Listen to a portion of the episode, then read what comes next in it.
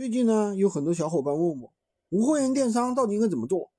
其实啊，有两个问题问到的最多。第一个呢，就是说我没有货源应该怎么办？第二个呢，就是我没有拿货的渠道，我如果从多多上面拿货没有利润怎么办？其实啊，根本的原因是你不懂得运营的技巧，货源到处都是。其实就算用多多的货源的话，也是利润非常香的。记住，做店铺的利润啊，其实并更不是说你去拼价格拼出来的，而是啊，你去做你的店铺布局，你去做你的定价做出来的。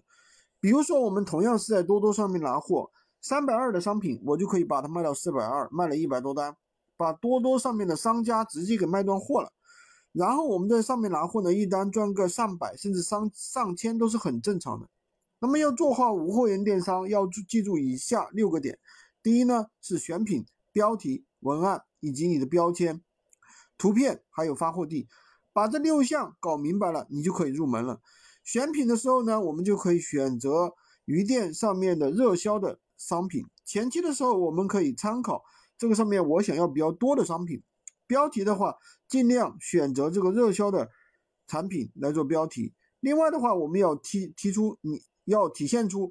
让别人捡漏的感觉，比如说你亏钱了，捡漏的这个图片，我，然后图片的话，我们要以高质量实拍为主，清晰、美观、完整。发货地呢，我们要一定要选择一线的大城市。